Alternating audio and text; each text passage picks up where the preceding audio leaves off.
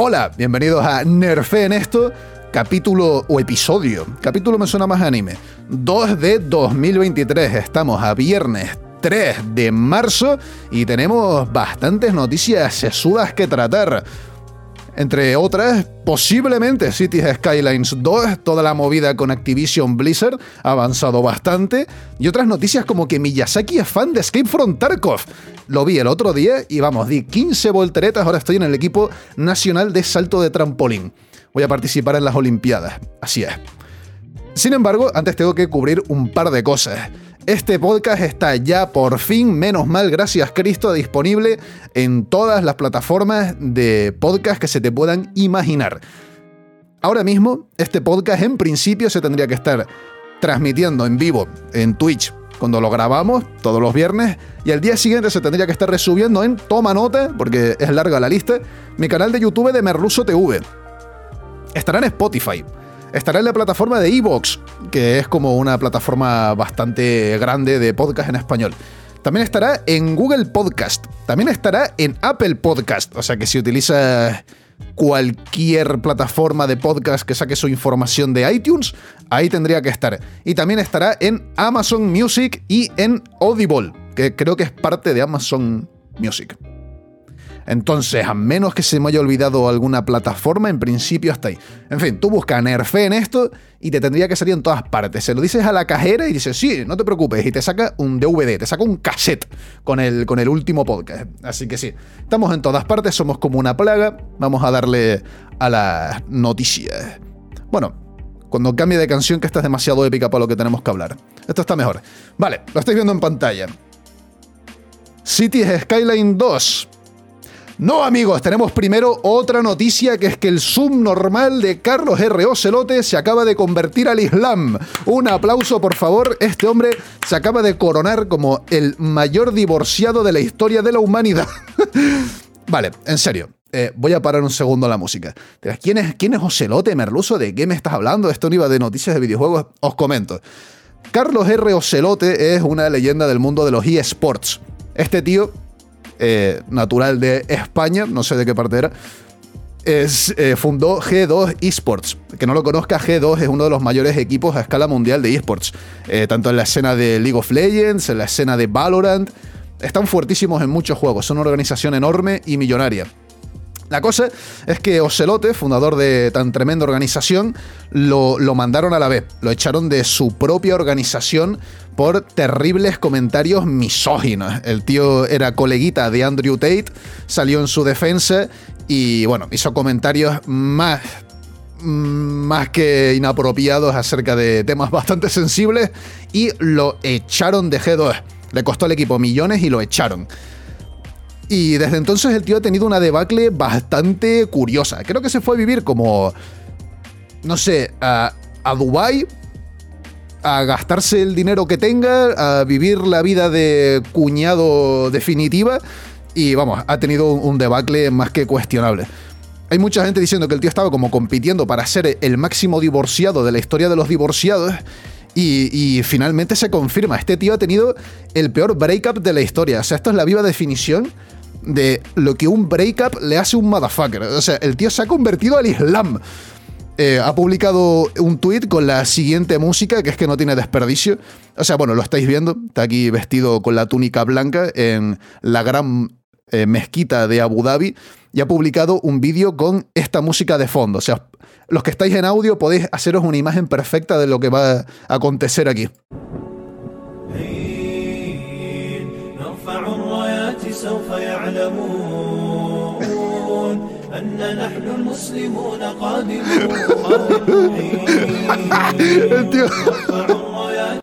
O sea, bueno, ¿quién soy yo para cuestionar la libertad de religión de uno? ¡Se me olvidó desactivar esto! ¡Perdón!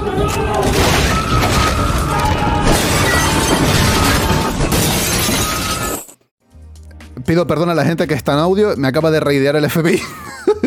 vale, pero, perdón, disculpen. O sea, yo respeto la libertad de religión de todo el mundo. Si el tío ha encontrado una nueva y renovada fe por Alá, pues estoy encantado de que la siga con su ferviente fe, pero está claro que el tío eh, simplemente se ha ido al paraíso fiscal más retrógrado con los derechos de la mujer que ha podido encontrar y eh, bueno, el tío está en, su viaje de cuñado definitivo, en su, en su senda del divorciado supremo y se ha convertido al puto islam. O sea, el tío cogió y publicó esto diciendo eh, Sumshanada, que no sé cómo se pronuncia, que creo que es como que es como Dios lo quiso, creo que se traduce, y le preguntó un, tío al tuit, le dijo, ¿te has convertido al Islam, Carlos? A lo que Carlos R. Ocelote respondió, Alhamdulillah, que quiere decir, así es, gracias a Dios. Y las respuestas están llenas pues de un montón de musulmanes diciéndole mashallah, que es como... Que es como... Joder, la traducción no me sale ahora, tío, pero es algo así del palo de como de gracias a Dios, básicamente, ¿no? Así que sí, ahora Carlos R. Ocelote ha pasado de ser eh, propietario de G2 a, ser el mayor divorciado de la historia. O sea, lo que un breakup le hace un motherfucker, ¿eh? O sea, a uno pues le hace cambiar de hobbies, otro le hace cambiar de vida, otro le hace un cambio físico y a este hombre le ha hecho peregrinar a la Meca. Distintas maneras de, de afrontar la situación. le dio fuertísimo. Bueno, Ahora sí que sí, vamos a darle a, las noticias de videojuegos. Profesionalidad. Ahora sí que sí. Cities Skylines 2. Puede ser que se anuncie dentro de poco. Eh, Paradox Entertainment ha sacado un anuncio de que van a hacer un show dentro de poco, el 6 de marzo a las 6 de la tarde, hora de Madrid, anunciando pues todo lo que tienen entre bastidores, todos los juegos que se están eh, cocinando y tal. Y uno de ellos es un juego de Colossal Order. Colossal Order eh, es el juego, es el, eh, perdón, es el juego, es el estudio que desarrolló el Cities Skylines original, que es un juego que la partió. Básicamente es un juego, fue un éxito mundial de gestión de ciudades. Básicamente tú, pues, es como un juego de planificación urbana, entonces tienes un montón de mods, tienes un montón de tipos de carreteras, de, de barrios, el plan es muy detallado y es un juego que pegó fuertísimo. Y en el roster de cosas que se van a anunciar en el evento dicen que Colossal Order, el estudio detrás de Cities Skylines, está listo para revelar su siguiente e increíble juego. ¿Cuál será ese siguiente e increíble juego? Pues quién sabe. Quién sabe qué será, pero crucemos los dedos, será Cities Skylines 2. Podéis buscar Cities Skylines 2 en Unreal Engine 5 con la tecnología Nanite y es literalmente como simular una ciudad real. Se ve tan extremadamente bien. O sea, espero que llegue como a tres cuartos de esos vídeos que hay en YouTube, porque honestamente me lo meto entre pecho y espalda encantadísimo. Gestión de tráfico más bien, eh, literal, me creé una, una partida en Cities Skylines y tenía el tráfico más congestionado de la historia de la urbanización. O sea, que yo parecía un suburbio de, de la ciudad india más congestionada de la historia. Tenía literalmente autopistas de seis carriles sin límite de velocidad y sin semáforos en las intersecciones cruzando todos los barrios residenciales de mi gran ciudad. Y aún así tenía el tráfico por los suelos. O sea, yo no sé qué puñetas pasaba en mi ciudad, yo creo que literalmente cada ciudadano que vivía en Merluzostan City tenía mínimo como cuatro trailers de 16 ruedas para ir a trabajar, los conducía simultáneamente. No sé qué pasaba ahí, pero bueno, eso. Quizás Cities Skylines 2 en algún momento. Sí, por favor, estoy más que listo para ello. Siguiente noticia. Angry Birds se eliminará de la tienda de Android porque la desarrolladora afirma que es demasiado popular. Se cambiará de nombre en iOS lo van a borrar de la tienda de Android y en la tienda de iOS le van a cambiar el nombre. ¿Me acabo de repetir? Perdón, estoy un poco disperso. Atención. El primer Angry Birds, esto es un artículo de Eurogamer, el primer Angry Birds se eliminará de la tienda de Google Play debido a su elevada popularidad que ha afectado negativamente a los otros juegos de la desarrolladora, Robio. El juego se, mantendrá en la tienda de iOS, pero se le cambiará el nombre. Ahora se llamará Red's First Flight. Tengo. O sea, esta noticia me ha provocado una úlcera de estómago que me va a condenar a una dieta blanda de por vida. Atención a las declaraciones de la desarrolladora. hemos, hemos, revisado el caso de mercado de Robio Classics Angry Birds. Y teniendo en cuenta el impacto del juego en nuestro, en nuestro portfolio más amplio de juegos, hemos decidido que el juego se eliminará de la tienda de Google Play el próximo jueves 23 de febrero. Entendemos que es una noticia triste para eh, literalmente cualquier persona que no sea accionista de Robio, pero esperamos que los fans puedan continuar con su pasión por la saga en juegos como Angry Birds 2, Angry Birds Friends y Angry Birds Journey. Dijo nadie nunca, hasta un triple mortal por la ventana desaparece. ¿A qué se debe esto? Pues aquí bien lo explican los de Eurogamer. En un comunicado, Robio explica que la grandísima popularidad del primer Angry Birds, que no tiene micropagos y solo cuesta 99 céntimos, ha afectado negativamente al resto de juegos del universo Angry Birds, publicados por la compañía. Los jugadores tienden a preferir pagar el precio completo de la app original a entrar en las otras propuestas free to play con microtransacciones del mundo Happy Birds sorpresa para nadie. Obviamente prefiero pagar 99 céntimos de mierda por un juego completo que no me esté acosando con microtransacciones y ya está, antes que tener que jugar gratis a un juego que literalmente que cada vez que tiro un pollo del punto A al punto B me saltan 15 anuncios y me dicen, wow, seguro que no quieres comprar un potenciador para las plumas del ojete de tu, de tu mierda de pollo. Wow, tu pollo es ahora dorado, vuela el doble de rápido. ¡Wow! Ahora los cerdos van de traje. Déjame en paz, solo quiero estampar pollos contra estructuras, tío. plan es una necesidad humana básica. Comer, dormir, seguridad y estampar pollos contra cerdos. O sea, ¿cómo me vas a cobrar microtransacciones por eso? Pero sí, como la oferta era tan ridículamente buena, pues lo van a tener que literalmente eliminar de todas las tiendas para que sigan ganando dinero, porque así funciona este mágico sistema económico en el que vivimos. Me hace gracia que dicen, esperamos que los fans puedan continuar su pasión por la saga en juegos como Angry Birds 2, Angry Birds Friends y Angry Birds Journey. O sea, ¿quién tiene pasión por la saga Angry Birds? ¿Quién? Esto es obviamente el, el comentario de relaciones públicas más genérico que te has visto. Pero ¿quién, en su sano juicio, tiene pasión por la saga Angry Birds? En serio, la gente lo que quiere es un jueguito básico, simpático, para matar el rato de Angry Birds. Nadie dice, ay, sí, Angry Birds Friends y Angry Birds Journey. El lore extendido de Angry Birds, ¿qué es esto? Undertale. se calla en la boca, nadie quiere ver esto. Así que nada, eh, tremendísima L para el único, el único y solitario eh, defensor apasionado de la saga Angry Birds. Te han quitado el juego, tío. bueno, siguiente noticia. Mira, este sí que es un juego que no da disgusto. Elden Ring ha anunciado que va a sacar un DLC. Gracias. Gracias, Miyazaki. Apenas llevaba esperando, no sé, ¿cuánto? ¿Un año? Rise y Tarnished. Sí, han sacado un anuncio de que van a sacar un DLC llamado Shadow of the Earth Tree, la sombra del árbol áureo.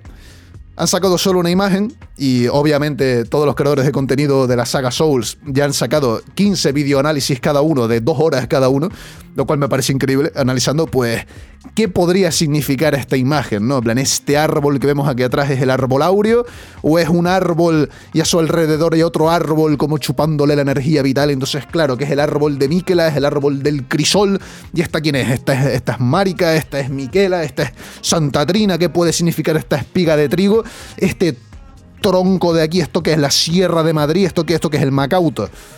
Hay un millón de teorías acerca de qué puede ser. Pero bueno, no han sacado nada más todavía.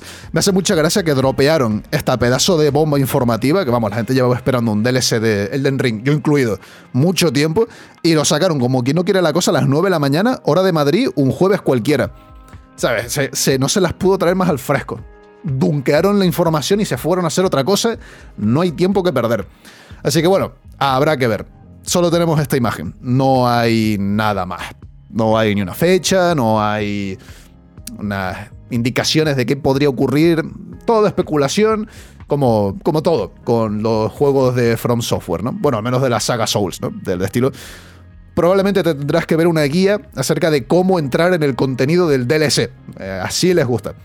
En fin, Siguiente noticia. Tenemos aquí un par de noticias buenas para Elden Ring. Un par de días antes del reveal del DLC de Elden Ring, se anunció que el juego había vendido más de 20 millones de copias en todo el mundo. Más de 20 millones de unidades vendidas worldwide. Como Pitbull. De locos. Es una cantidad de ventas monstruosa para un juego que previamente había sido como como concebido como algo como más, entre comillas, de nicho, que sí que vendía mucho, pero sí que era como un juego muy... No, no eran juegos super ventas que la reventaban rollo Call of Duty, ¿no? Siempre, siempre había sido... Siempre había tenido como esa etiqueta del juego súper difícil, del juego súper hardcore, el juego en el que te tienes que romper la cabeza una y otra vez. Y eso como que lo... Lo había acompañado con unos números de ventas pues, positivos, sin duda, pero no bestiales. Elden Ring, 20 millones de copias. Tenemos aquí unos datos de Daniel Ahmad, que es eh, periodista de videojuegos, que nos pone estos números en perspectiva. Eh, nos dice que Dark Souls 3, que creo que fue el Dark Souls más vendido de la trilogía, tardó 4 años en alcanzar las 10 millones de unidades. Elden Ring ha llegado a las 20 en un año. Para que veáis el éxito rotundo que ha sido Elden Ring no solo por su propio mérito, sino también en comparación al resto de juegos del estudio. Honestamente me alegro muchísimo que le haya ido tan bien, porque me parece un juegazo, para mí, sin duda, juego del año del 2022. Y hey, que se le dé tantísimo reconocimiento y tantísimas ventas a un juego así de brillante, me asegura que tendremos Front Software para rato. Siguiente noticia. Esto tiene que ver con el asunto del DLC. Corre el rumor, ¿vale? Esto no es nada confirmado, pero corre el rumor que aunque no haya fecha de salida para el DLC de Elden Ring, que la línea de tiempo será la siguiente. Puede ser que Armored Core 6, que es el próximo juego de From Software, saldrá entre septiembre y octubre de este año, y luego, después de eso, saldrá la extensión, el DLC de Elden Ring, eh, Sombra del Árbol Áureo, Shadow of the Earth Tree. Entonces parece ser que esa es la línea de tiempo. Primero Armor Core 6, eh, Fires of Rubicon, entre septiembre y octubre de este año, y después el DLC. Ojalá fuese al revés, la verdad. O sea, yo preferiría tener el DLC del Elden Ring, rollo, ya mismo, no nos vamos a engañar, vamos, lo quiero para ayer, pero quizá el mes que viene o algo así, y así tengo, pues, dosis de From Software hasta que salga Armor Core a final de año. Espero que Armor Core no eclipse el tamaño del DLC del Elden Ring, porque tiene pinta que va a ser enorme, tanto en, en cosméticos, en ítems, en historia, en zonas, en mazmorras, en jefes. Ya sabemos que Front Software la tiene tan grande que no le cabe en el pantalón. Pues parece que lleva un pañal de adultos de tremendo bulto que lleva impuesto. Siguiente noticia. Esto es una entrevista que IGN le hizo a Miyazaki y la estuve viendo así un poco por el aire y vi una relación de dos términos que se me torció el culo, ¿vale? La vuestra raja del culo es vertical, la mía es horizontal. Se me, se me torció eh, unos cuantos grados hacia la derecha. Eh, vamos, maravilla médica casi insólito. Atención, el entrevistador, entrevistador se dice, perdón, en mí no entender español, yo mí no saber. Eh, le estaba hablando, ah, estaba entrevistando a Miyazaki, el, que es el jefazo de From Software, la mente pensante detrás de Elden Ring y Dark Souls 1 y 3, si no me equivoco, eh, le estaba preguntando acerca de los componentes multijugador en los videojuegos, ¿no? Que si era algo a lo que le estaban prestando atención, que como habían sacado el DLC, entre comillas, de Elden Ring, del PvP, ¿no? Del, de los ¿cómo se llama? De los coliseos en los que te puedes fajar por equipos y tal y cual, que cómo veía el futuro de, de, sus juegos en torno a los multijugadores y cómo aplicaría su fórmula a un entorno multijugador y tal y tal. A lo que Miyazaki respondió, que dijo que estaba interesado eh, en cómo muchos juegos hacían el asunto de eso, de balancear la experiencia multijugador y de cómo hacer una experiencia hardcore en un entorno online y tal y cual. Y el tío dice, literalmente, estoy, estoy especialmente interesado y hablando específicamente de Escape from Tarkov. Estoy prestando mucha atención a estos elementos, tanto como creador como fan del juego. Este crossover. Este crossover. Perdona, Miyazaki. El, papichulo de todo Dark Souls y de Elden Ring, coronado recientemente como el máximo jefazo de, la dirección de videojuegos en nuestros tiempos, está especialmente interesado en Escape from Tarkov, tanto como creador como fan del juego wow, estoy, o sea, el sueño de Merluso, literal, estoy dando volteretas. Lo que pasa es que la estoy dando tan rápido que no me podéis ni ver. Pero, pero sí, eh, en verdad, la experiencia Elden Ring, la experiencia, digamos, vamos a decir rápido y corriendo, la experiencia Souls, ¿no? La experiencia Souls y la experiencia Tarkov tienen bastantes similitudes en, en, la esencia, ¿no? En la esencia de chocarte una y otra vez con el mismo problema hasta que lo consigas superar. De que el juego te ponga desafíos tan puñeteros y te deje tan a tu bola para resolverlos, te da las herramientas para que te las apañes tú solito, pero depende de tu habilidad y de tu inteligencia. Entonces, no me parece alocado que Miyazaki esté pendiente de Tarkov, porque me parece que digamos, plasma la misma filosofía, solo que en un entorno multijugador. Así, muy a grandes rasgos, ¿vale? Sé que no tiene, sé que no tiene mucho que ver Elden Ring con Escape from Tarkov, pero me parece titánico crossover. Literalmente Miyazaki diciendo que es fan eh, de Escape from Tarkov. Wow, eso sí que no me lo esperaba. No sé, me parece, me parece guay. En plan, a ver, bésense, háganse. Eh, llamen a. Mira, Nikita Buyanov. O sea, que tiren a George R.R. Martin. Ese tío no lo queremos, pa'l carajo. Queremos que la historia de Elden Ring 2 y el gameplay y todo esté hecho en colaboración por Miyazaki y Nikita Buyanov. plan, queremos al jefazo de Tarkov y al jefazo de Elden Ring.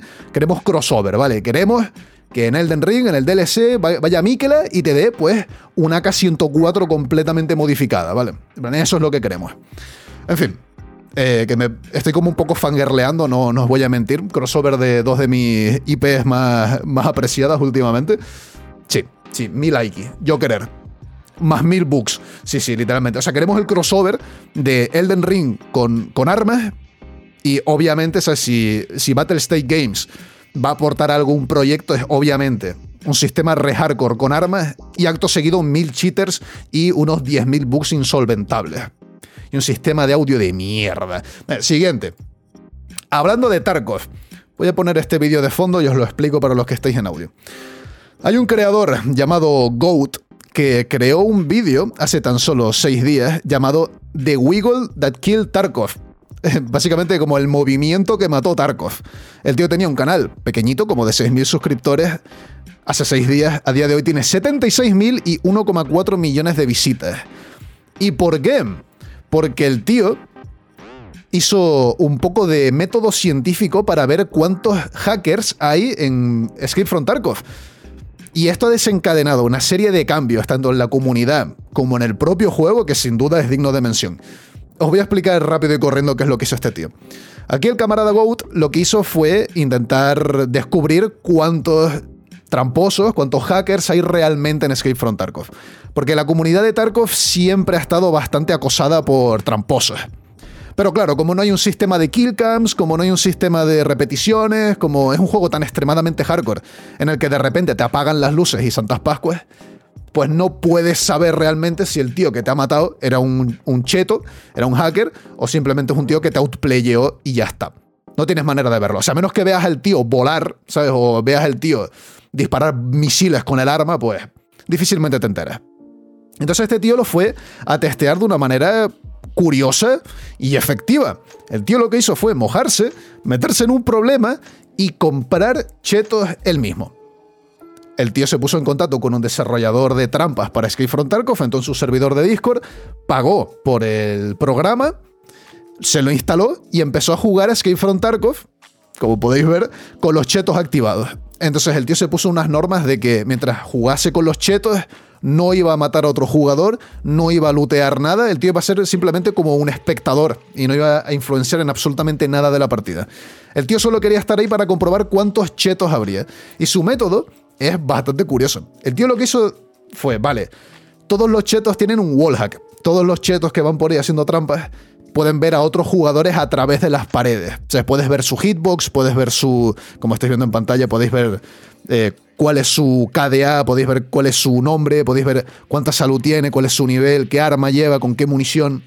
Entonces el tío dijo, vale, la mejor manera de identificar a otros tramposos es hacerles el movimiento del QE a través de las paredes.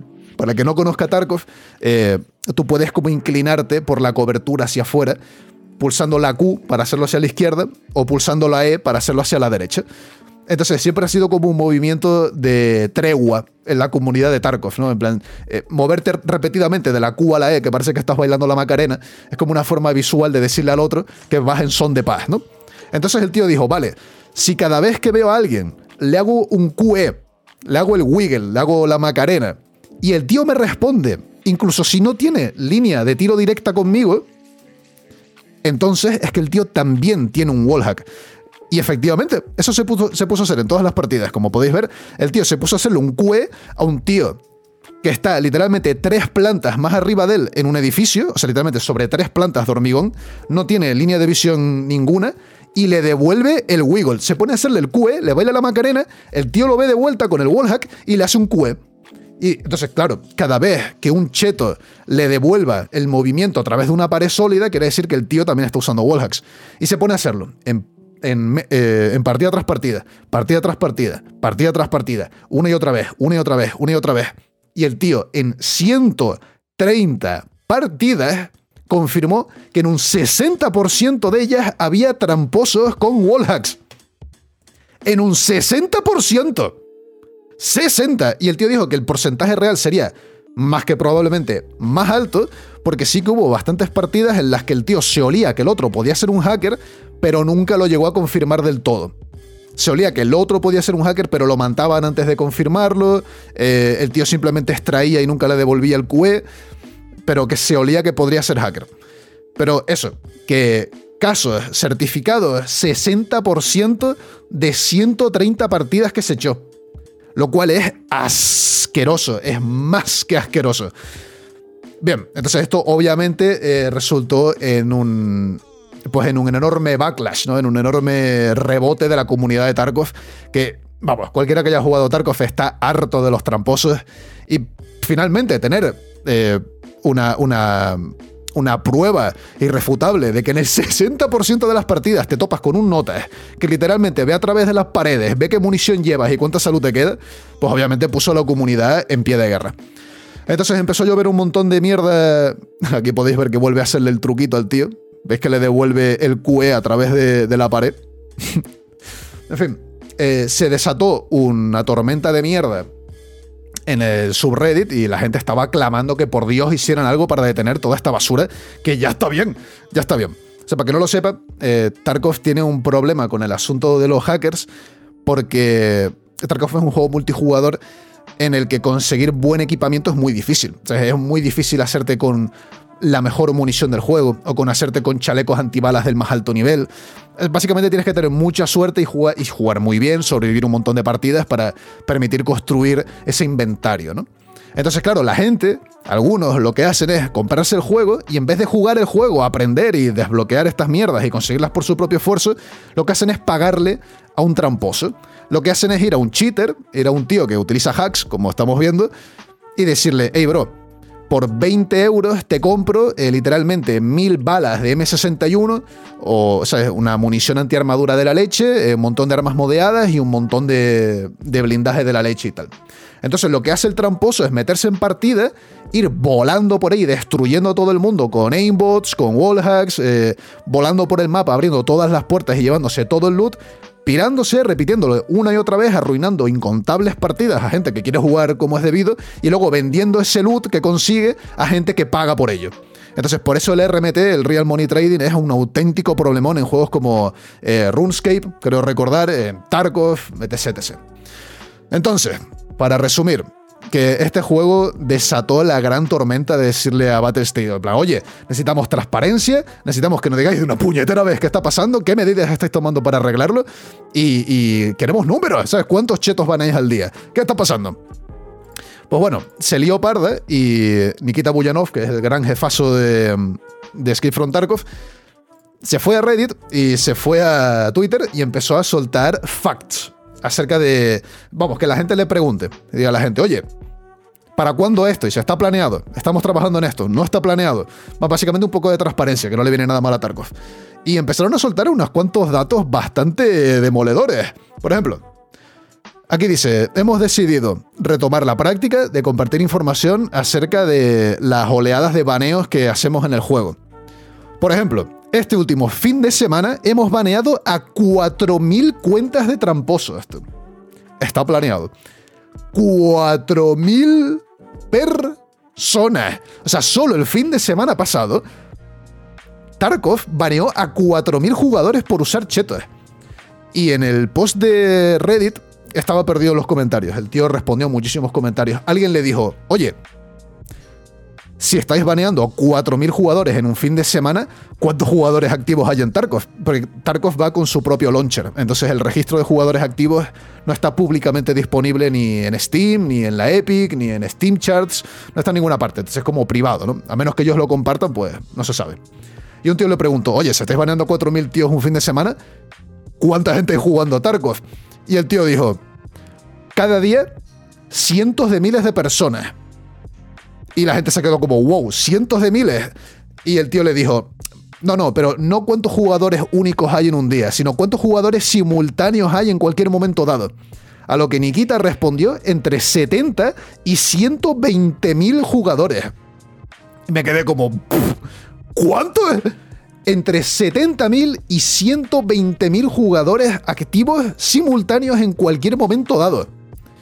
No se lo cree nadie. a mí me pareció una cifra bestial de gente jugando. O sea, tú piensas que no es solo gente jugando al juego en partida, sino gente que está en el hideout, gente que se está eh, comprando y vendiendo cosas en el flea market, gente que se está preparando para entrar en raid, gente que está en los menús comprando y vendiendo. O sea, gente en partida probablemente haya muchas. En cada partida que... ¿Cuántos PMCs hay? Como 8 PMCs y si todos sobreviven, luego hay como 10 scaps o algo así. 18 personas por partida como máximo, como máximo, máximo. Pues cuántas lobbies simultáneas hay, en cuántos mapas. Exagerado. Eso es muchísima gente. O sea, no dudo que sea cierto. No creo que esté mintiendo descaradamente ahí el tío. Pero es muchísima gente. O sea, es que Front Tarkov ya no es un juego de nicho. Sin duda suele estar entre los más vistos de Twitch.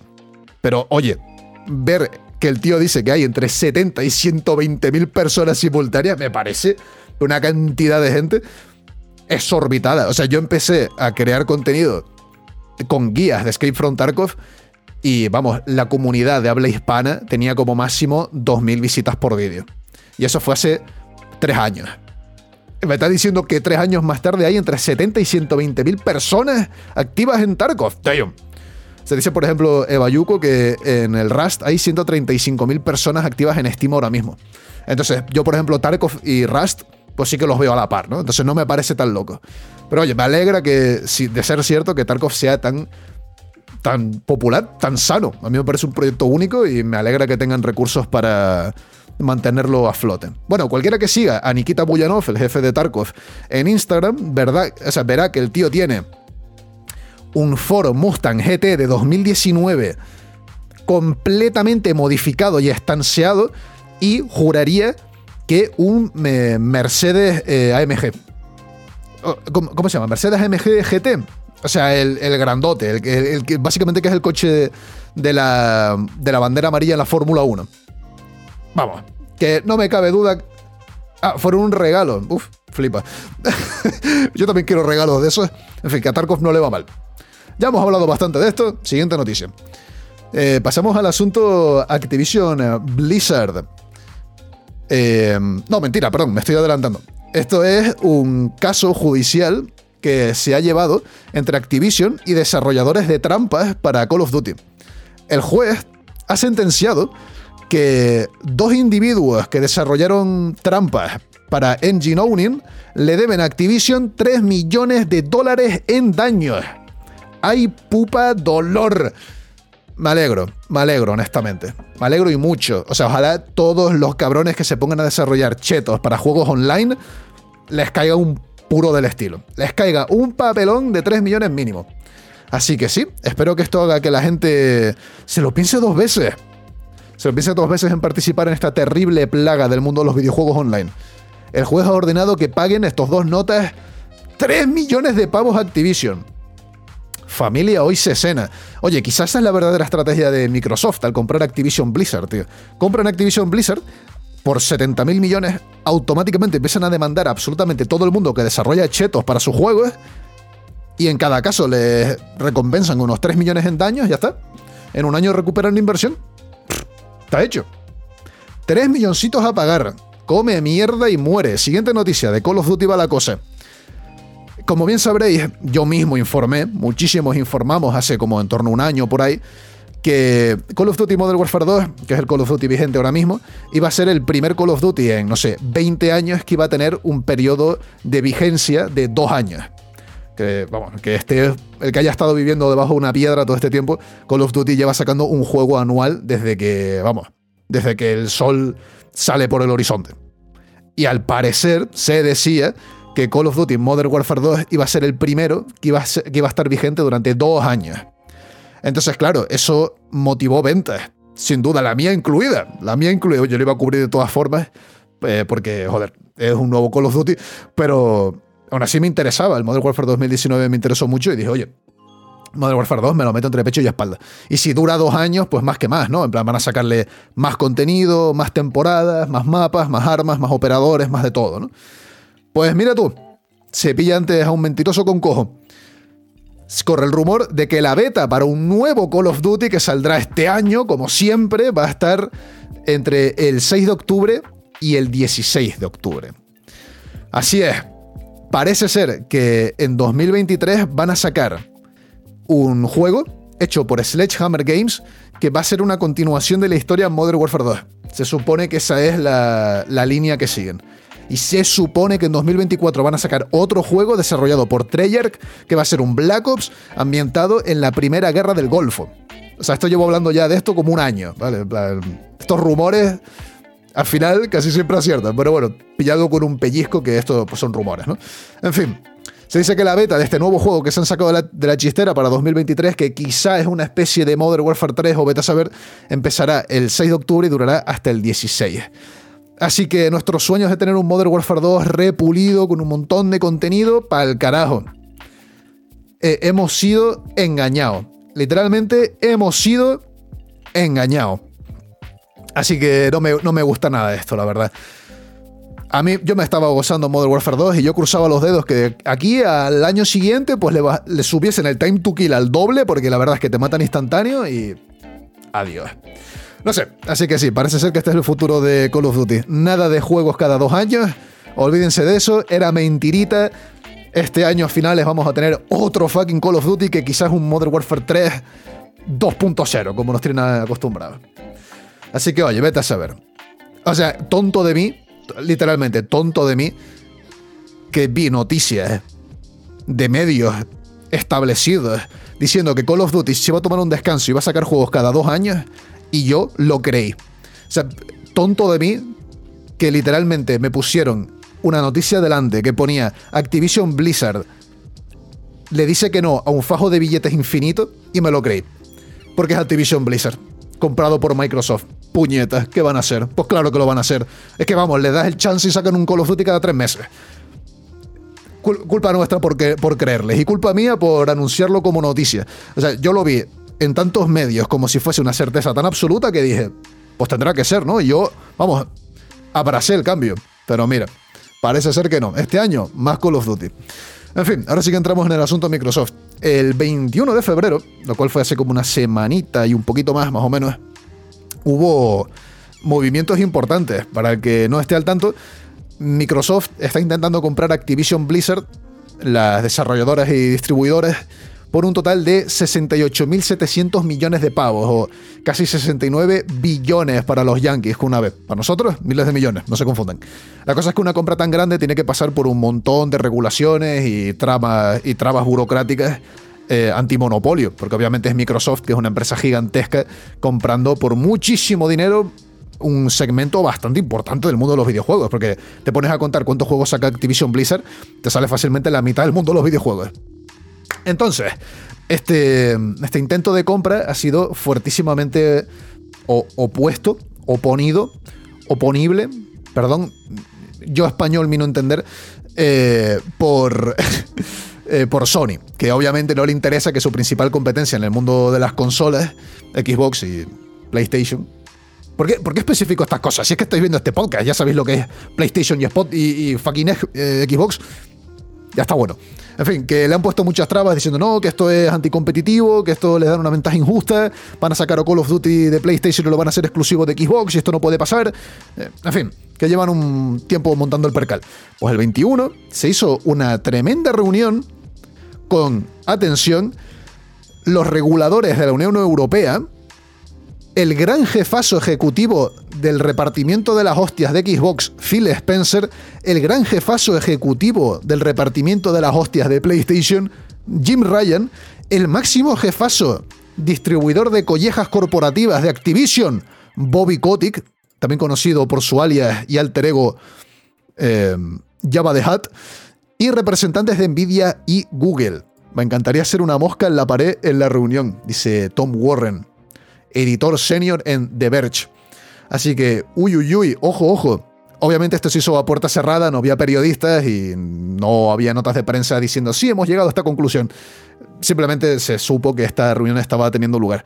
Y esto es muy importante porque al parecer eh, los de Microsoft estaban diciendo que los de Sony se negaban a cooperar con ellos en este asunto y que no querían saber nada de la compra de Activision Blizzard y que ningún trato les valía, que no querían nada a cambio. Era un no rotundo y ya está, y no había que los moviese de, su casilla. Se supone que eso es lo que estaba pasando. Entonces, el 21 de febrero hubo una reunión entre Phil Spencer, el jefe de Xbox, el jefe de PlayStation, Jim Ryan, el jefazo de Activision Blizzard, eh, Bobby Kotick, y grandes peces gordos de Nvidia y Google con reguladores de la Unión Europea. ¿Y qué salió? Salió de esta, de esta reunión? Pues lo siguiente. Reportes internos dicen que es probable que el acuerdo de Activision por la compra de. O sea, que la compra de Microsoft. De Activision. Sí, no, no, Activision de Microsoft, eso sería un poco raro. Eh, que probablemente sea aprobado por los reguladores de la UE, según información de Reuters. Según los informes, los acuerdos de licencia con Nintendo y Nvidia han aliviado las preocupaciones sobre la competencia. Vaya, vaya. Una de las cosas que se sacó de la manga Microsoft para ganar esta disputa antimonopolio es cerrar un trato de 10 años para llevar Call of Duty a Nintendo. Yo creo que el último Call of Duty que salió en Nintendo, ¿qué fue? El Black Ops... Eh, sí, el Black Ops 2 puede ser. No sé, hace como más de 10 años que no vemos un Call of Duty en Nintendo. Entonces, claro, eh, la principal acusación de Sony era que Call of Duty vendía una monstruosidad, que muchas ventas de consolas se guiaban por dónde estaba Call of Duty, por dónde tenía exclusividad Call of Duty o por dónde tenía el trato guay de te sale antes el DLC o tienes más dinero in-game y tal y cual. Y que si pillaban los mamones de Microsoft y volvían a Call of Duty exclusivo de Game Pass o exclusivo de Xbox o lo que fuese, pues que rápidamente eh, las ventas de PlayStation se desplomaban y que eso sería terrible. Entonces, para contrarrestar, Microsoft dijo, no, no, no, no solo nos, nos comprometemos a tener Call of Duty en todas las plataformas por igual, sino que además firmamos con Nintendo para también sacar Call of Duty. Y al parecer esto ha sido una gran base que parece ser ha convencido a los reguladores de la UE, según información de Reuters. Así que puede ser puede ser que finalmente esto salga adelante. O sea, no es lo mismo que no le dé el visto bueno o que tenga sus dudas la autoridad regulatoria de Burkina Faso a las autoridades regulatorias de la Unión Europea, ¿no? Entonces, oye, si tienen el visto bueno y el respaldo de esta gente, puede ser que esto salga adelante y tengamos Call of Duty en Game Pass en algún momento. Yo, honestamente, soy fan de que Call of Duty eh, se vuelva free to play. Porque, honestamente, el contenido que sacan con el juego base, que vale 70 euros, es, con todas las letras, una jodida basura. Es lo que hay. Es una jodida basura. Han sacado dos temporadas de contenido para Modern Warfare 2, juego multijugador base que vale 70 pavos, recordemos, y esas dos temporadas de contenido han tenido... La primera temporada tuvo dos mapas remasterizados que llevan existiendo en Call of Duty ya como 15 años, y en la segunda temporada han sacado eh, un mapa que estaba en la beta del juego, pero que tuvieron que quitar por problemas de copyright, porque era un museo basado en la vida real. Y han metido básicamente terminal, o sea, un cacho de un mapa que ya estaba. O sea, literalmente sacaron dos mapas que ya, ya estaban. Y ya está. O sea, para esa, esa jodida basura, ese vertedero caliente, bro, sácamelo free to play y, o métemelo en Game Pass como mínimo. En fin, siguiente noticia. Eh, esto ya creo que es el, último coletazo del asunto este de Microsoft. Eh, según la información fiscal que ha metido Microsoft con todo el asunto este de la compra de Activision Blizzard, se ha visto que si la compra finalmente no se realiza, Microsoft le tendrá que pagar a Activision Blizzard entre 2,8 y 3 mil millones de pavos. Uf, básicamente, os explico. Estos son compañías que tienen valor en bolsa, o sea, se tradean públicamente en el mercado bursátil. Entonces, que una compañía se plante con su poronga gorda sobre la mesa, anuncie que va a comprar a tal compañía por no sé cuánto dinero y tal y cual, pues obviamente hace que la inversión y la especulación se dispare, ¿no? En plan, que suban los precios de las acciones o que bajen los de otra o los de la competencia, o sea, todo esto tiene una repercusión real en, bueno, tan real como pueda ser el mercado bursátil. Entonces, claro, si finalmente esta compra no se lleva a cabo, hay como cierto daño eh, implícito para la empresa a la que iban a comprar y finalmente no compraron, ¿no? Es como que, como que esa gran promesa no se llevó a cabo y eso repercute en daños. Entonces eso ha de ser compensado. Pues según eh, el follón en el que se han metido por las autoridades de Estados Unidos, Microsoft tendría que pagarle a Activision Blizzard entre 2,8 y 3 mil millones de pavos para los guiris eso es 2,8 o 3 billones con una vez. Pero para nosotros, repito, 3 mil millones. Honestamente, yo no pido mucho. Vale. Yo me he contentado con poco siempre. Soy muy ahorrador. No tengo grandes lujos en mi vida. Vale, en plan, llevo la vida eh, del, misionero luterano. Voy descalzo por ahí con una chilaba. Eh, tengo una de queso bajo del prepu. Horrible, no gasto ni en agua. En fin, después de hacer vomitar a todos mis oyentes, no pido mucho, pero si tuviera que pedir algo, pido que por favor, por favor, Dios bendito, no dejes, no dejes que Bobby Kotick siga al frente de Activision Blizzard con 3 mil millones de pavos más en el bolsillo. Yo no pido mucho, pero si tengo que pedir algo, que sea que por favor Bobby Kotick no salga de toda esta jugada coronado como el CEO de los cojones que se me dio 3 mil millones en el bolsillo sin hacer nada. Como dice Trace en el chat, me convierto al Islam y me voy corriendo a la Meca a hacer docking con Ocelote. O sea, voy, voy a. Si, si, el Señor no escucha mis plegarias, eh, literalmente me, me, me convierto al Islam. Me convierto al Islam. Porque si el Señor permite que esto ocurra en su reino, ¿qué fe he de tener yo en él? O sea, tendrá que suplicar por mi perdón cuando yo llegue al cielo.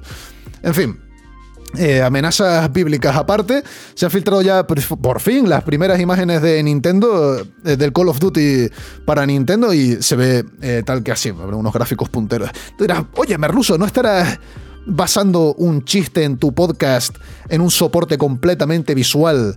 Dejando absolutamente de lado y a oscuras a todos tus oyentes en formato audio, pues así es. Así que dejadme que por favor explique en detalle esta imagen que estamos viendo. Dejad que os explique el chiste, que eso siempre hace mucha gracia. Eh, parece, parece una imagen del Mario 64 en primera persona. Es Mario con una Desert Eagle encañonando a un, a un Goompa. ¿Goompa se llamaba? ¿Cómo se llamaba? Goompa, Goompa, eso era. Sí, sí, sí, sí. Así que sí, eh, ¿se puede quebrantar la Convención de Ginebra en Mario 64? Sí, sí se puede. con calibre .50 AE, ni más ni menos. Siguiente noticia. muy importante. Siguiente noticia. Eh, hay una. hay una encuesta que Electronic Arts le está mandando a sus jugadores que, vamos, más blanco. O sea, no, como era? Más claro, blanco y en botella. Transparente y en botella, no tengo ni idea. En fin, que Electronic Arts le está mandando una. una encuesta a sus jugadores que dice. ¿Cómo de interesado estarías en un remake de Dead Space 2? Muy interesado, extremadamente interesado, no estoy muy interesado. ¿Cómo de interesado estarías en un remake de Dead Space 3? Y obviamente el tío que ha compartido la imagen ha votado extremadamente interesado. Entonces parece ser que, que está claro, ¿no? Obviamente el remake del Dead Space original que salió hace poco fue súper bien recibido tanto por los jugadores como por la crítica, porque, o sea, sin duda es un remake súper bien hecho que amplía la identidad original muy bien. O sea, me parece que es un juego muy, muy, muy redondo y ha vendido como churros. Entonces, claro, sacar esto diciendo, oye, ¿estás interesado en un remake del 2 y del 3? Y la gente, pues claro, pues claro. Mientras el 3 no cabe igual. O sea, la campaña del 3 quiero recordar que era más mala con martillazo en la zona perianal, así que mataron a un inocente. Yo te juro que las tendencias de Twitter son una cosa, ¿eh? Squidcraft 2, Shingeki no Kyojin y mataron a un inocente. ¿Sabéis algo de esto, chat? Bueno, siguiente. eh, malas noticias para todos. Eh, que os veo, os veo muy felices con la idea de tener un remake del Dead Space 2 y 3. The Wolf Among Us 2 ha sido retrasado fuera de 2023. O sea, no ha salido una fecha de cuándo estará, pero sí que nos confirma que en 2023 no va a estar. Así que oye, si tenéis ganas del Wolf Among Us 2, en 2023 no lo vais a encontrar. Estamos esperando a que saquen una fecha concreta. Si es que en algún momento la sacan, así que yo qué sé. Si alguien tiene una bola de cristal en el chat, por favor, pondérenla con un extra de inquisitividad y a ver qué os dice. Yo, te juro que soy como Shakespeare, tío. En cada podcast que hago me invento una palabra, tío. Inquisitividad. Vamos, me pilla la RAE y, me raja el cuello, tío. Así. Vamos, me pilla la Complutense y me, quema el título. Tú no estudiaste aquí, bobito. Bueno. Eh, después de difamar a la Real Academia Española y a mi alma mater, continuamos con más noticias. Eh, la última actualización de drivers de Nvidia, que incluía soporte para Atomic Heart, tiene datos más que curiosos en sus archivos, como por ejemplo CSGO S2.exe y CS2.exe. Uy, uy, uy. Para el que sea de AMD, básicamente Nvidia de vez en cuando saca como nuevos drivers para sus tarjetas, para sus GPU, para sus tarjetas gráficas, que incluyen como un soporte más pulido para distintos juegos que van saliendo y tal y cual. Y en la última actualización que contenía sobre todo eh, contenido para Atomic Heart, incluía también soporte para un ejecutable llamado CSGO S2.exe y CS2.exe. Eh, antes que nada, básicamente Source 2, ¿vale? No estéis pensando que va a sacar el Counter-Strike Global Offensive 2. Eso no creo que esté en el menú ni de hoy, ni de mañana, ni de nunca, porque, bueno, para el que no lo sepa, Counter-Strike ha superado su récord de jugadores simultáneos hace como una semana con 1.400.000. O sea, el juego está más sano que nunca y no creo que le saquen una segunda parte. Vamos, a, menos que Gaben trascienda eh, el plano terrenal y empiece a actuar como un ente superior, yo no creo que eso ocurra. Lo que está pasando aquí es que van a. Puede ser que actualicen el motor gráfico de Counter-Strike Global Offensive al Source 2. Entonces es algo que la gente lleva pidiendo a gritos ya bastante tiempo y parece ser que ya por fin va a ocurrir. Ya toca. Es cierto lo que dice Trace en el chat, ya toca. Ya toca. O sea, Counter-Strike se ve un poco viejo y yo creo que una mejora gráfica sustancial, sin mucho impacto en el rendimiento, es más que posible a día de hoy. Así que oye, parece ser que va a haber nuevo motor gráfico para el Counter. Bienvenido sea. Mientras no cobren por ello. Siguiente noticia. Mira, esta noticia va de gente que le gusta cobrar. Vamos, lo siguiente. Esta noticia exclusiva de parte de nuestro amigo Tom Henderson en Insider Gaming. Ubisoft eh, está mi moto alpina derrapante con Assassin's Creed. Está listo para sacar cuatro fucking juegos. Están ya, vamos, todos en el horno. Todos en el horno. Sí que es verdad que Assassin's Creed se tomó un descanso con Assassin's Creed Valhalla se llamaba el último, ¿verdad? Como que sacaron ese juego como la base de Assassin's Creed y lo iban actualizando una y otra vez como con expansiones súper grandes y un montón de contenido y tal y cual, pero no había más Assassin's Creed. ¿Cuándo salió el Valhalla? Si alguien lo sabe, que lo ponga en el chat. Assassin's Creed Valhalla salió hace ya unos cuantos años y no se ha vuelto a saber nada más del asunto. Pues atención, atención. Ubisoft eh, anunció oficialmente ya en septiembre de 2022 que tiene cuatro juegos en desarrollo eh, bajo los nombres en código. 2020 pues va para tres años ya. Eh, bueno, que tiene cuatro proyectos bajo el nombre en código Mirage, Codename Red, Codename Hex y Codename Jade. Como, o Jade, no sé cómo se pronunciará, ¿vale? En plan, mi yo no español, mi yo no inglés tampoco, en plan, mi yo no entender. Bueno, también hay información de que la gente que co-desarrolló Assassin's Creed 3 ha como picheado, ha presentado un proyecto que se llama Proyecto Nebula dentro del universo de Assassin's Creed, que sería un título eh, con tres settings diferentes en la India, el Imperio Azteca y el Mediterráneo. Eh, Ubisoft Chengdu también propuso un proyecto que se llama el Proyecto Raid, que sería un cooperativo free to play para cuatro jugadores con PvE ambientado en el universo de Assassin's Creed, lo cual también me parece más que aceptable pero lo que está claro que van a sacar con una supuesta línea de tiempo más o menos clara es lo siguiente. Saldría eh, Assassin's Creed Mirage en algún punto de agosto de este año. Se supone que en algún punto de agosto de este año, 2023, van a sacar Assassin's Creed Mirage. Luego estará seguido por Assassin's Creed Nexus poco después, en 2023, quizás finales de 2023, vete a saber.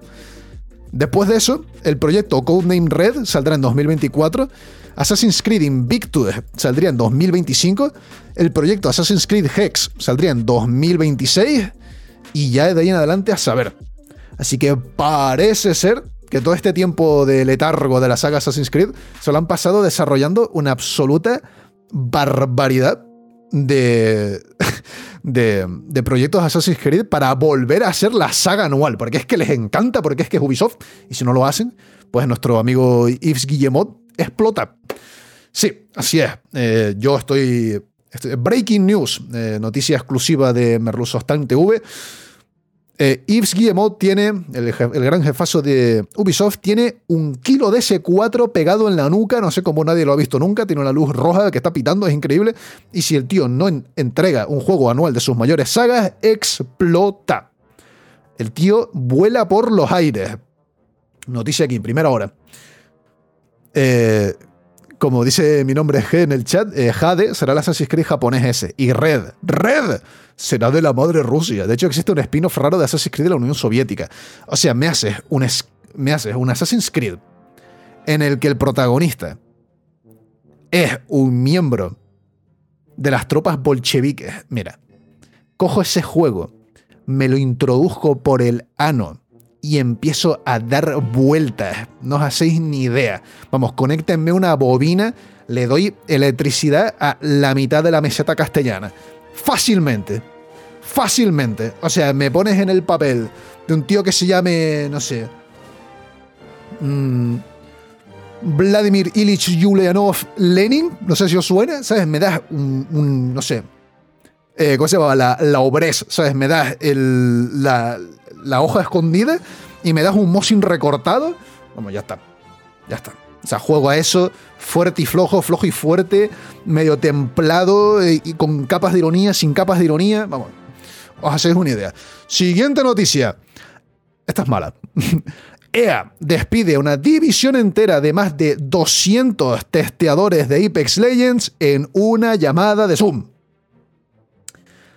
Vamos, cuando pensabas que Electronic Arts, vamos, el, equipo de relaciones públicas de Electronic Arts tiene que tener el trabajo más puñetero de la historia de la humanidad. O sea, literalmente, trabajan para quitarle las castañas del fuego a una empresa que parece que su único cometido es meter castañas en fuego. O sea, es, por lo que viven.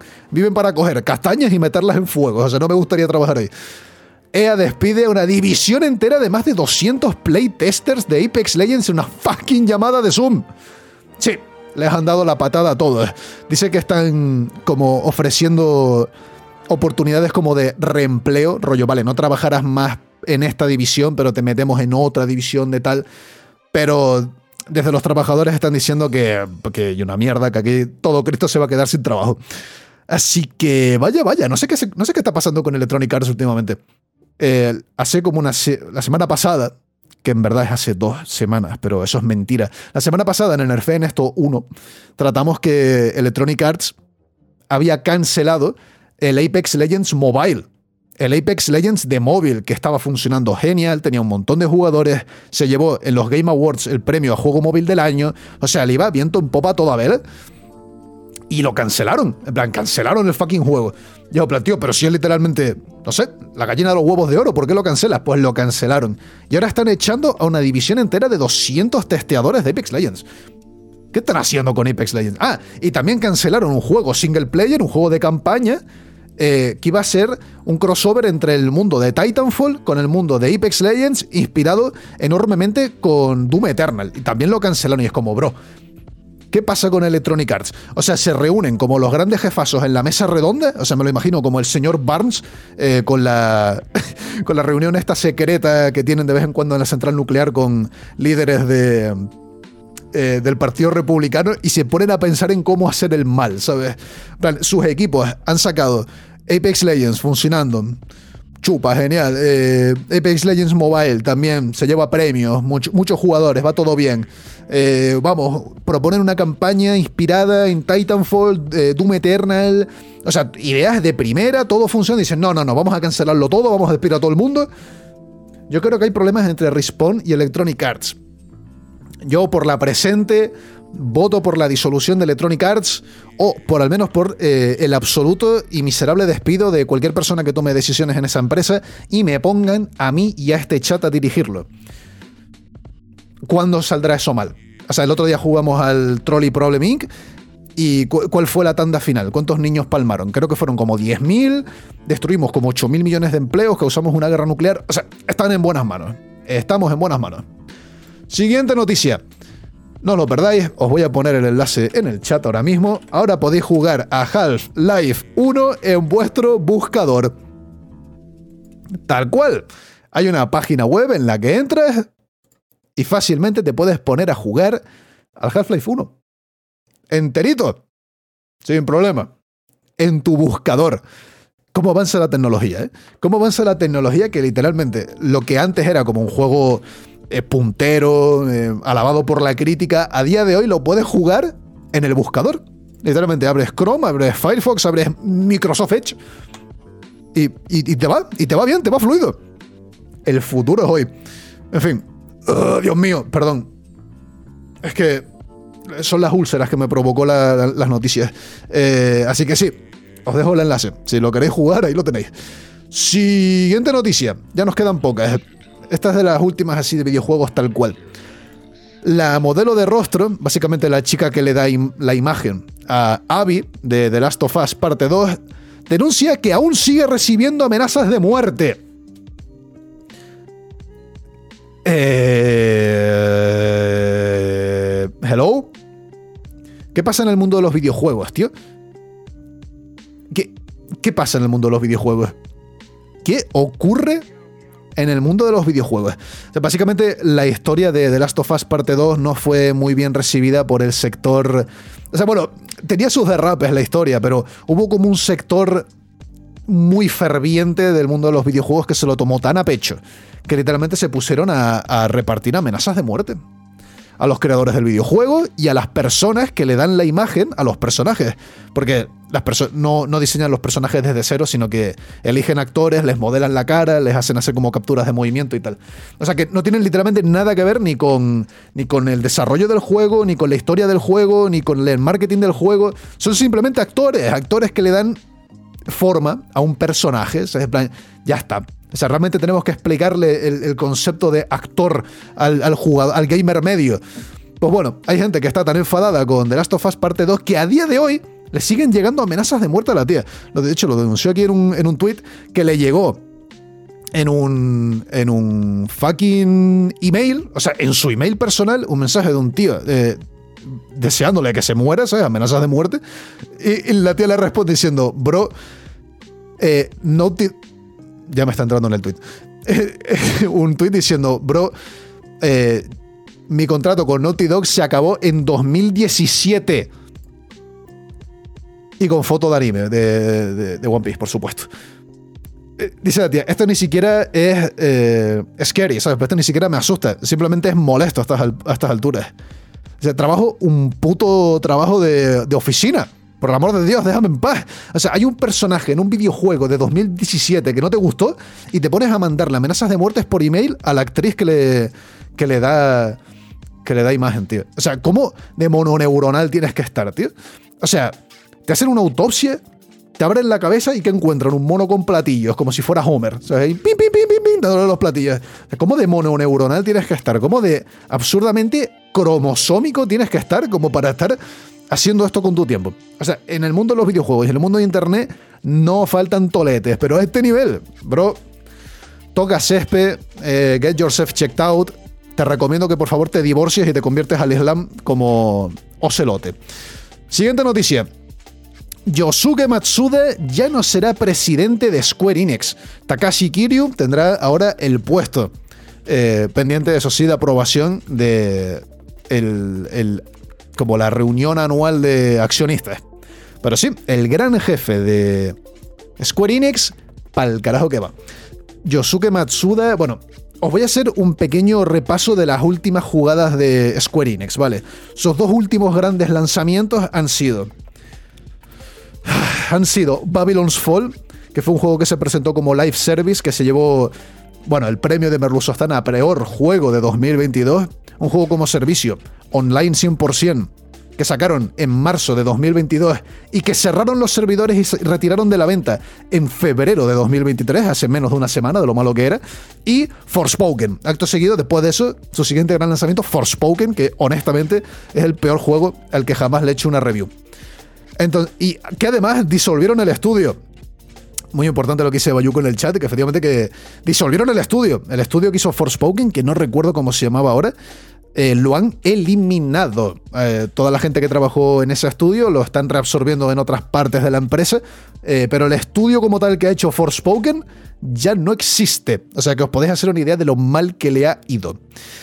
En otras noticias de por qué este tío ha perdido su empleo como gran presidente de Square Enix, es que en una jugada financiera sin explicación, dijeron, vale, vamos a redoblar nuestros esfuerzos en tecnologías NFT y blockchain y vamos a meter criptobasura en nuestros juegos hasta decir basta.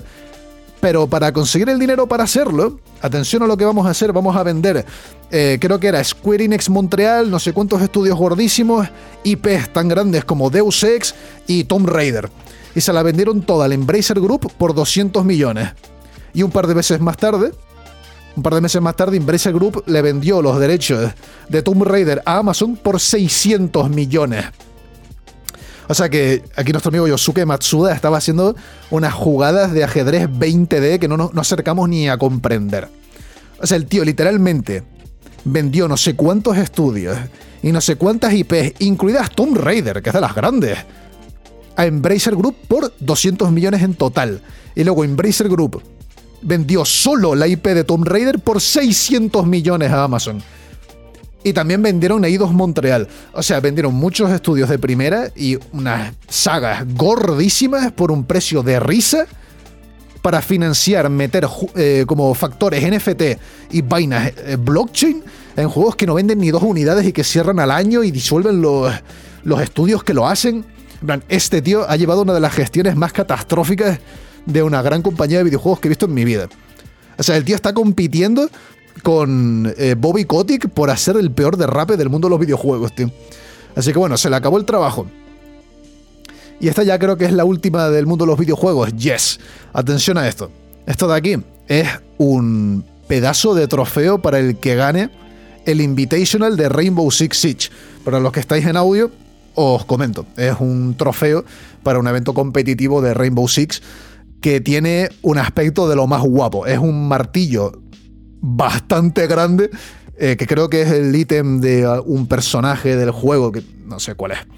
Eh, en un. como en un stand así cuadradote. A mí me mola. O sea que. De Sledge, efectivamente. Del personaje Sledge que lleva un Sledge Hammer. pues bueno, está original y es un martillo muy grande. Aquí es como que te den el martillo de Thor como recompensa por tu, por tu trabajo, ¿no? Aquí no le gusta un pedazo martillo así.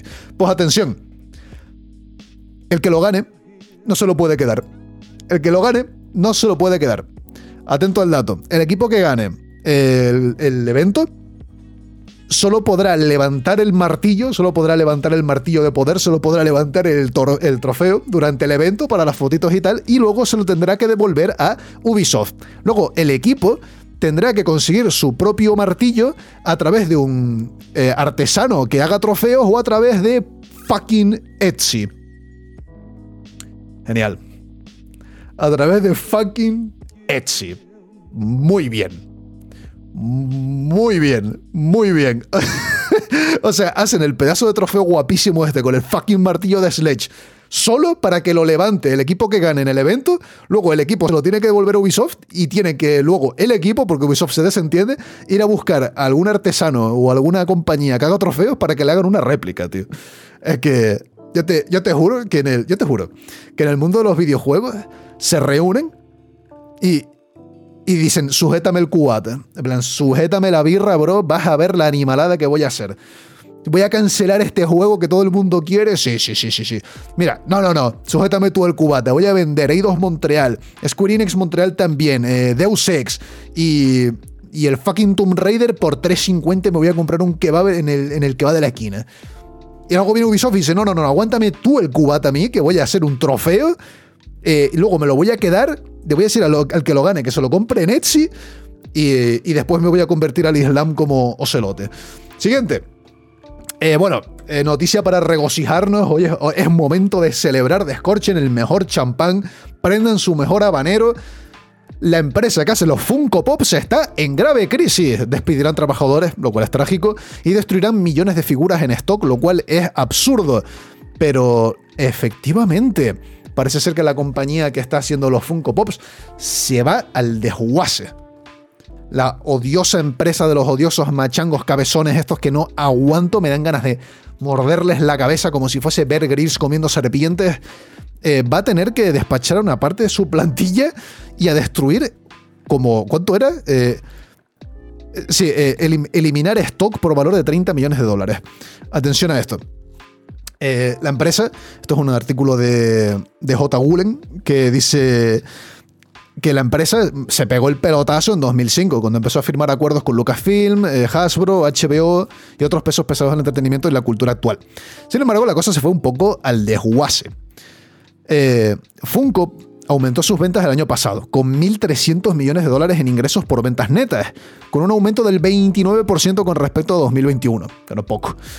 Pero se registraron pérdidas en el cuarto trimestre de 2022 se registraron unas pérdidas por valor de 46 millones de pavos, una caída de 368% con respecto al mismo periodo de 2021. Una caída del 368%, o sea, es como estar echándote un cigarro en lo alto de las Torres Gemelas el 11S, ¿vale? plan, es una caída bastante, bastante grande, ¿vale? De ahí hasta el suelo, coño, vas a estar un rato.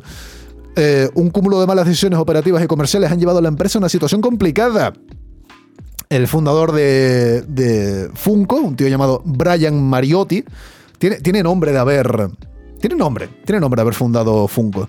Ah, ¿Cómo se llama el que fundó Funko? Brian Mariotti. Tiene nombre. Eh, dijo que. Eh, como diría Nach en su tema, primera vocal, la A trabaja. Eh, tendrá que recortar su plantilla en un 10%, despidiendo a miles de empleados por todo el mundo. No solo eso, sino que también tienen que eliminar cientos de miles de figuras y millones de productos que se acumulaban en su centro de distribución en Arizona, recién inaugurados y cuyo valor asciende a 36 millones de dólares. Joder, creo que había un señor graduado en filosofía en la Alemania del 1800 que escribió un par de libros sobre el asunto. ¿Qué sabré yo?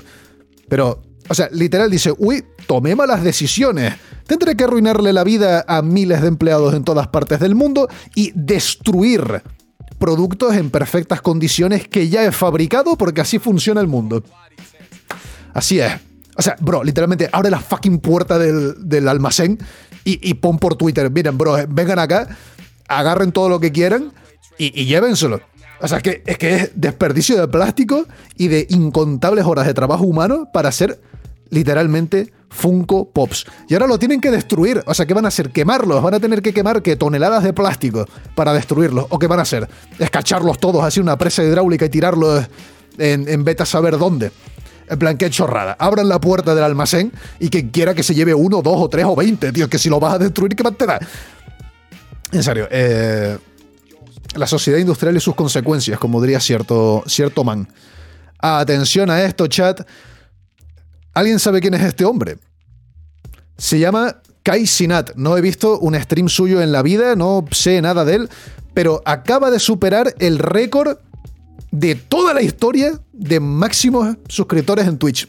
El tío ha conseguido más de 300.000 suscriptores simultáneos más de 300.000. O sea, el tío ya lo rompió hace un tiempo, el récord de 283.066 que tenía Ninja en sus tiempos de oro con Fortnite y tal. Pues el tío se puso a hacer un fucking extensible y acaba de superar la, la franja de 300.000 suscriptores simultáneos.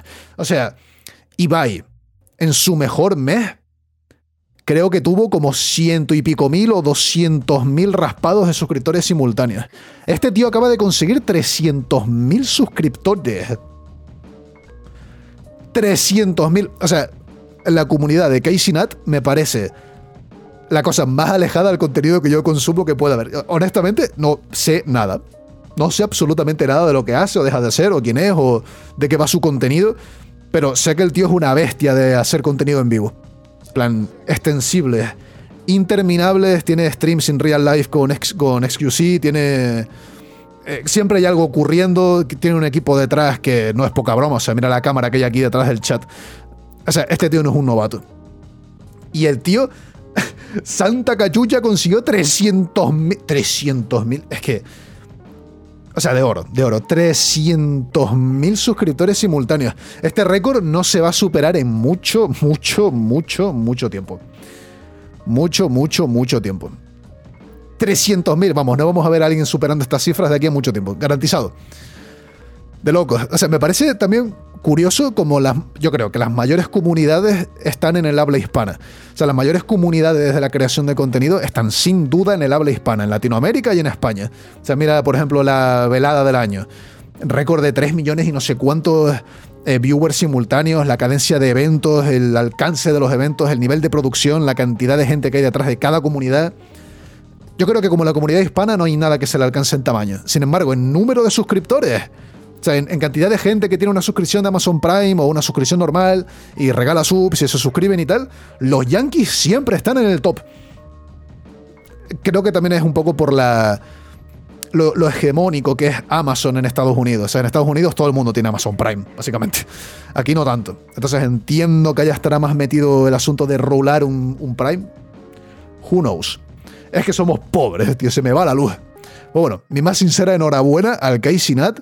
Ya me gustaría a mí eh, no tener, eh, bueno, tener 50 personas en el chat, como siempre somos, pero que esas 50 personas me estén dando unas 300.000 suscripciones. Lo cual, si rápidamente lo pasamos por la calculadora, me saldría a que cada uno de vosotros, chat, me tendría que aflojar 6.000 primes. Así que eso, a trabajar. Venga, Tenéis que darme 6.000 primes todos y cada uno de vosotros. Tenemos que superar a este tío. Mira, sus subs siguen subiendo. mínimo 6.000 primes. Venga, a, trabajar. ¡Corran! Eh, bueno, este pedazo de noticia, este pedazo de récord viene al mismo tiempo que esta otra noticia, que es que eh, la audiencia total en Twitch ha caído un 9,4% en comparación al año pasado, lo cual es más que entendible. Durante la pandemia hubo unos datos de audiencias exorbitados. Durante la pandemia todo el mundo estaba atornillado en su casa y tener un poco de compañía digital, ¿no? formar parte de una comunidad, venía muy bien. O sea, yo empecé a verme directos de Deadly Slob, que es un tío que subía, bueno, subía y sube Escape from Tarkov, eh, rutinariamente como quien iba a misa, tío. Vamos, me lo vi una y otra vez. Podéis ver en este gráfico cómo se disparan los niveles de audiencia y generó como un poco así efecto bola. Pero desde el año pasado hasta hoy ha caído un 9,4%. Y es normal, es normal. O sea, esos números estaban muy inflados y era fruto de unas condiciones materiales que ya simplemente no existen. Así que sí, si este podcast sirve de algo, eh, que sea para que me deis todos y cada uno de vosotros 6.000 primes, o sea, 6.000 primes, y que además eh, llevéis a cabo alguna clase de guerra bacteriológica para provocar una nueva pandemia global, que haga que todo el mundo se atornille en su casa y vea mi contenido. Así lo hacemos en Marlosostan. vale, dos noticias nos quedan. Siguiente. Eh, esto ya es tecnología, ¿ok? Meta ha anunciado que también venderá un certificado azul en Instagram y en Facebook. Han visto que todo el mundo se ha reído de Elon Musk.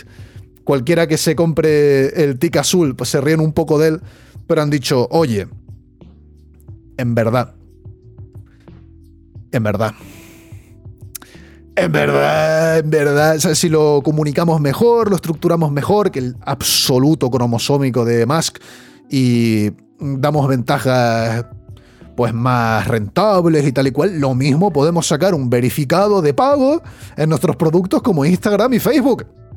Así que aquí lo tenéis. Obviamente en el mundo de las redes sociales así funciona la cosa. Un tío innova con algo. Bueno, innova o, involuciona con algo, pero esa involución hace que dé más dinero. y funciona y todas van a copiarlo. ¿Os acordáis cuando salió Snapchat con las historias y literalmente teníamos historias en todas partes? O sea, primero era la, copia de Instagram, luego la copia de la copia que eran las historias de WhatsApp y luego tienes historias hasta en YouTube. Que literalmente lo único que utilizan las historias en YouTube somos yo y J. Gulen y solo lo usamos para sacar una captura de nuestro vídeo y decir hemos publicado un vídeo. Ya está. Así que oye, si queréis tener un verificado azul que no sé, infle un poquito vuestro ego, pues ya lo podéis tener también ahora en Instagram y en Facebook. Dentro de poco lo vais a tener en YouTube también. Y ya por último, última noticia. Esto me ha parecido de lo más interesante.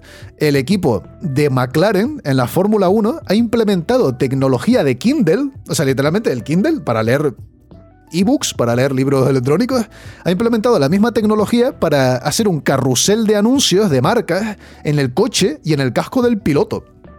Por lo que estuve viendo, la cosa pesaba solo 190 gramos, que es un poco más que la pintura, pero tampoco es bestial. Y básicamente permite ir rulando sponsors sobre la carrocería del coche en vivo, al igual que en el casco del piloto. Lo cual me lleva a preguntar, o sea, está guapo, está futurista que te cagas. Un poco distópico, pero está futurista. Lo cual me lleva al preguntarme si quizá en algún momento las empresas que patrocinan el vehículo, la escudería, paguen más si el coche va delante. O sea, pone tú que empieza la carrera y el logo o el eslogan o los colores de la marca en cuestión se van rotando cada 5 segundos. Es un anuncio con ruedas literal, es terrible, es mi peor pesadilla. Y va muy rápido. Se va rotando cada 5 segundos, ¿no? Pero pone tú que el coche de, de McLaren coge y se pone en la pole, se pone en el top 3 y está en una batalla por el primer puesto súper interesante y tiene todas las cámaras puestas encima. Fácilmente se podría abrir un sistema de puja en vivo en el cual los distintos patrocinadores de la escudería pagasen más por estar más tiempo en la rotación de anuncios de, la carrocería del coche. Como una subasta en tiempo real, literal.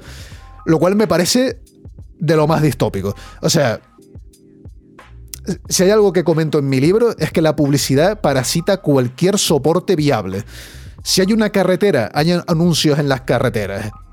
Si em, hay realidad virtual, hay anuncios que te aparecen automáticamente, o sea, da igual. Si hay un soporte para que haya publicidad, la publicidad se va a meter ahí y cuando se sature va a innovar de una manera incluso más bestia de estar ahí una y otra vez. Y esto es exactamente eso anuncios con subastas en vivo en coches de Fórmula 1. O sea, Cyberpunk que te cagas, tío. Yo me, yo me acuerdo en mis días cuando los Fórmula 1 sonaban como un V8 super bestia. Ah, no como ahora que suenan como rumbas. Aunque bueno, más que curioso, más que curioso. Hasta aquí, Nerfe, en esto. Si tengo que decir algo para terminar eh, semejante podcast, es que estoy con Padre Alonso hasta el final. ¿Han visto el circuito de Bahrein? Alonso primero. Alonso primero por, con Aston Martin por delante. De Checo Pérez con Ferrari y por delante de Verstappen con Red Bull. Estamos en el resurgir del deporte español. Me están oyendo Rafa Nadal. Se va a aumentar cibernéticamente y lo va a ganar todo. Alonso se va a llevar todos los grandes, va a ganar.